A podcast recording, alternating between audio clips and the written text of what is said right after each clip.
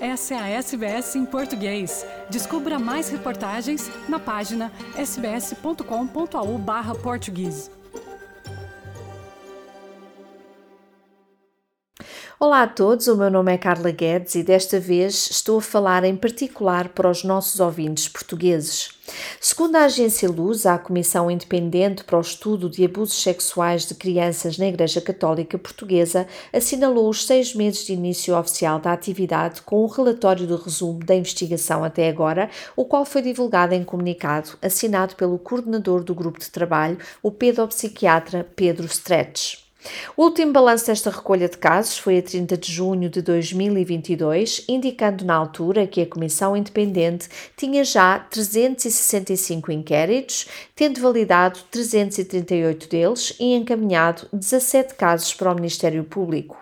Na nota de imprensa, Pedro Stretch disse o seguinte: abro aspas, a mensagem contida numa imensa maioria dos testemunhos até agora recebidos refere a necessidade de materialização de pedido de perdão da Igreja Católica e respectivo compromisso sobre um futuro mais atento à prevenção e intervenção precoce nestes casos. Fecho aspas. Stretch apelou ainda à necessidade de reforço de divulgação do trabalho da Comissão Independente junto das zonas do interior de Portugal, assim como de toda a mancha geográfica abaixo de Lisboa e Setúbal. O apelo foi ainda estendido especificamente às dioceses e comissões diocesianas das respectivas regiões, no sentido destas se aproximarem destas pessoas. O apelo hoje fica aqui também na SBS em português, uma vez que as denúncias e os testemunhos podem chegar à Comissão independente através do preenchimento e o inquérito online, que pode chegar de qualquer parte do mundo, inclusive a Austrália, diretamente para a plataforma darvozausilêncio.org